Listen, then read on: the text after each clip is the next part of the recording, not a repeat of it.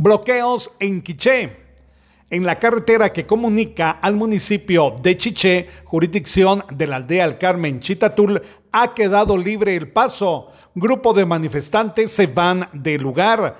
Anteriormente habían dicho que iban a dar paso de 6 a 8 de la mañana, de 12 del mediodía a 2 de la tarde y de 5 de la tarde a 7 de la noche. Por el momento no permanece nadie en el lugar y se desconoce si volverán a bloquear. Desde Emisoras Unidas Quichén, el 90.3 reportó Carlos Recinos, primera en noticias, primera en deportes.